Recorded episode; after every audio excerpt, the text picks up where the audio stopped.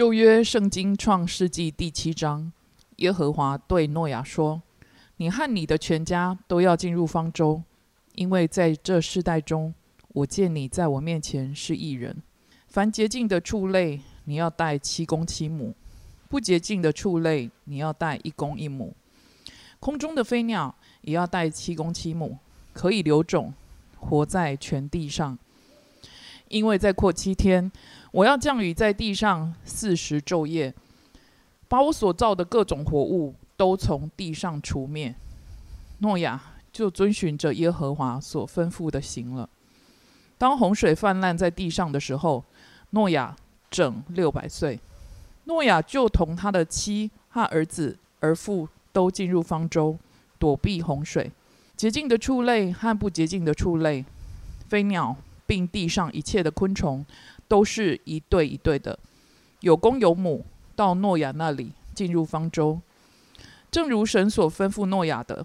过了那七天，洪水泛滥在地上。当诺亚六百岁二月十七日那天，大渊的泉源都裂开了，天上的窗户也敞开了，四十昼夜降大雨在地上。欢迎收听两代画江湖，我是老江湖，我是小江湖。哎。小江湖身为基督徒，知道诺亚方舟的故事背景吗？为何会有这样的故事？我只能说再熟不过了。嗯，从小听到大，不知道有没有超过一百遍。嗯，就小时候去主日学啊，老师或者是教会的牧师就会跟我们说啊，就是人类做太多坏事，所以上帝爸爸生气了，直接用洪水要把全人类给灭了。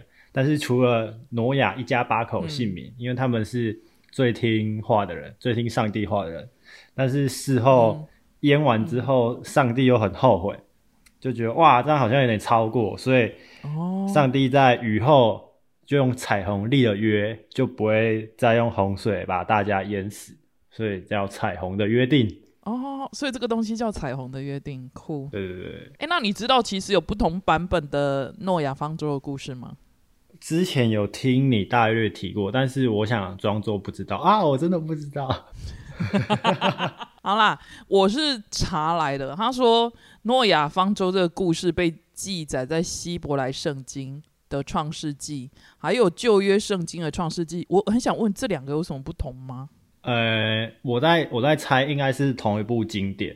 只是它的只是翻译不一样，前后，因为他们他们，因为旧约圣经也是希伯来文写的啊，就像相同的内容在伊斯兰教叫可兰经，然后在天主教可能叫什么什么哦，对对对对，但是他们其实内容好像都差不多。哦，所以等于就是翻译的人不一样而已就对了，呃，或者是说他的 boss 不一样，好，所以就刚才讲的希伯来圣经。旧约圣经、创世纪，甚至刚才你提到了伊斯兰教的可兰经，都有记载诺亚方舟的故事。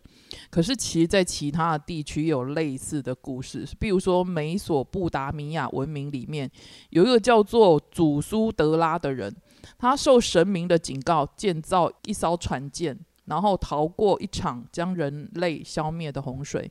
而且，印度其实也有毗湿奴，他告知圣贤的人叫做摩奴。灾难将至，所以毗斯奴也是让魔奴建造一艘大船，然后装满了动物跟种子，所以有点像是亚洲版的诺亚方舟。然后更不用讲，中国版也有叫做“滚”跟“大禹治水”。这个大洪水似乎是世界多个民族的共同传说啊，就例如中国啊、马来亚。美索不达米亚刚刚提到，还有希腊、印度等等文明中，都有洪水灭掉世界的传说。就连台湾的原住民啊，泰雅族、塞夏族、周族等等的，也都有大洪水的传说。嗯，而且如果这个洪水这么大，我在猜这个是全球性的，也不无可能。所以多个文明同时有这个传说，好像也蛮合理的。毕竟之前没有 Google 啊，没有 Mail，或者是没有。啊，中华电信四局，甚至文明跟文明之间没有联系，所以各自记载了同 同一场洪水的几率，我觉得都是有可能的。你刚才讲的四 G，你不自觉把我们两个用的东西讲出来了。啊，没有，我在五 G 了，不好意思。好啦，其实你有没有发现这很有趣？假设能够从考古的角度来彻底证明的话，我觉得那个结果应该会很震撼哦。一定就是关于大洪水。然后还有一点是，台湾的洪水跟国外的洪水有差的地方是，国外的传说都是人越来越坏。然后神突然出现，就刚刚美索不达米亚那个也是，然后挪亚也是，他就出现，然后跟好人讲说：“我要淹死你们喽！”但是你们很听话，所以赶快造一艘船 去躲躲一下这个洪水。而且船怎么造这样子？但是台湾的传说，我去稍微了解一下，似乎没有提到神，就比较像是突然淹水，然后溪里面有一条大蟒蛇或者是大鳗鱼把水堵住，所以水一直涨起来。因为国外发生洪水的地方其实都不算太高，但是也最高可能也没有超过三千。但是台湾，呃，一座高山可能超过三千公尺以上的就一百多颗，所以根本不用造船啊，直接往山顶上跑就对了。我我刚才原本想说，那时候板块会不会还没有隆起？台湾还在海里面飘啊飘？应该没有，有有到这么久远吗？没有没有没有。如果照你刚才讲，有什么塞夏族啊、泰雅族、周族，那那时候那应该是已经已经已经板块隆起了。啊。接下来我们来谈谈方舟的模样，好不好？你觉得方舟是什么模样？来了，有什么突破我三观、打破我二十二年来啊没有这么久十多年来的认知吗？很多人。都觉得所谓方舟应该就是船的模样。我还考过我们班的孩子，他们去查了之后说是四方体的木箱这样子。其实前几年针对死海古卷的解读有所突破，因为科学越来越进步嘛。那科学家他用不同波长的光去照死海古卷，发现里面还有其他的文字，上面记载哦，等一下。我的鸡皮疙瘩站起来，上面记载诺亚方舟是金字塔状，所以不是木船，是金字塔，是金字塔。小江湖会不会会不会我们这一集录完之后，我的音档又损毁，或者是你的音档损毁？有讲这种奇怪的东西，音档都会损毁啊！金字塔状哦，真的吗？但是创世纪嗯第六章十四到十六节有说，我大概跟大家分享对，分享一下。他说：“说到你要用戈斐木造一只方舟，分一间一间的造，里面抹上松香，就意思就是用什么木材做什么，然后要表面什么涂装啊。然后方舟的造法乃是那样，要长三百肘，宽五十肘，高三十肘。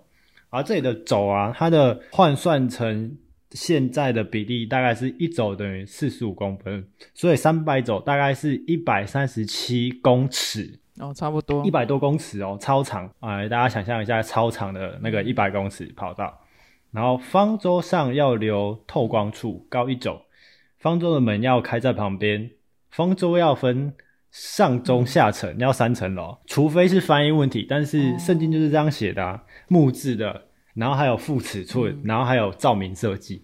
哦，所以透光处就是照明设计，就对了。哦，对啊，还特别标明要要怎么照射。可是除了我刚才讲的死海古卷之外，有另外一个佐证的点，就是在意大利佛罗伦斯圣若望洗礼堂东面的正门，那个正门正好对着圣母百花大教堂。我现在很想再回去看一下。然后那个门叫做天堂之门，它是文艺复兴时期的作品。然后它那个门板镶片上面描绘的是旧约圣经的场景，其中一块镶板上面有标什么？左侧最上面第二个勾勒出的诺亚的一生，上面方舟的形状也是金字塔。哦天哪！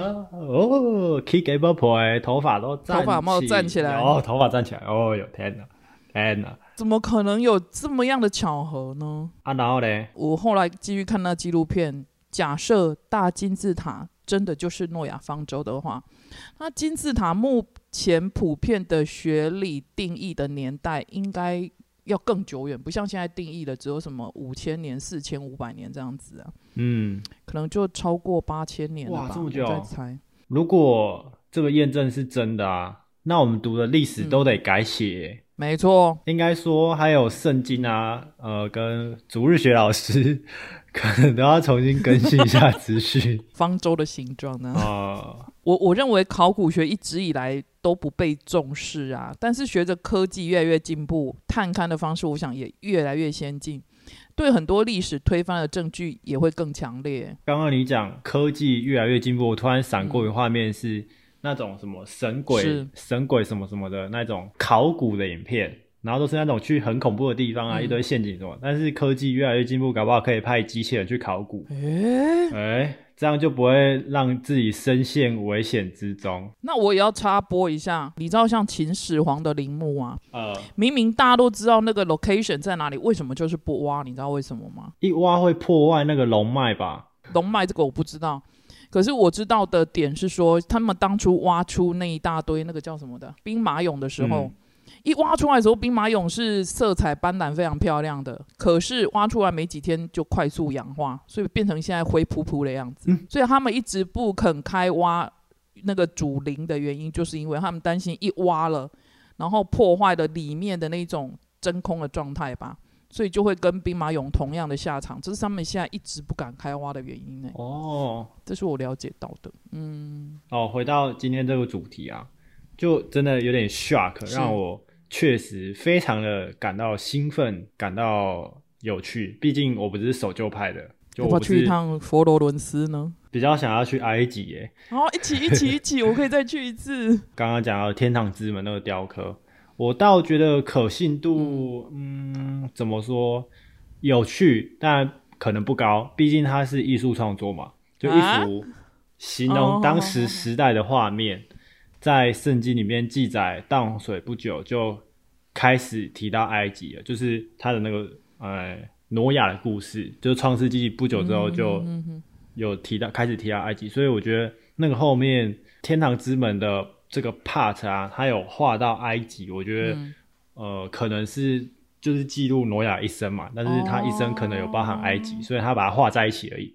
但是如果硬要牵扯说方舟。就是金字塔，那我个人认为是有一点点牵强，或许是它就是一种呈现的手法，就也不是直接直指的金字塔就是方舟。哎，不愧是理性的解析态度哎，我觉得很可惜的是我对圣经不熟，不知道你说的创世纪还是死海古卷谁古老。可是我觉得假设死海古卷更古老的话，我宁可 相信是金字塔中哦，我是有多爱埃及。你会觉得我们人类要是一直破坏环境的话，下一次大洪水时期，我们的诺亚方舟可能要靠马斯克了。嗯，还有啊，大洪水时期，在各个文明里面都提醒人要逃走的，要如何避难的那个人到底是谁？我觉得是气象将军人地宇。怎么可能去过去？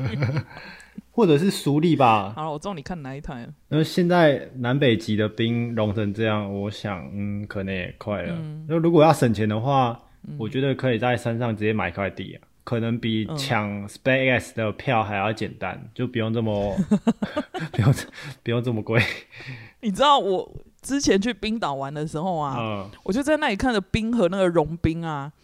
我就想说，自己一路搭飞机千里迢，然后来到这里，然后看融冰，我也是排碳的凶手。哎呦，共犯！然后不由得就在那边对这边看着冰和融冰，然后边开始自责起来，很好笑。最后我想要回到考古那里哈，我个人真的希望对岸的考古界加油，我们来期待一下秦始皇的皇陵解密。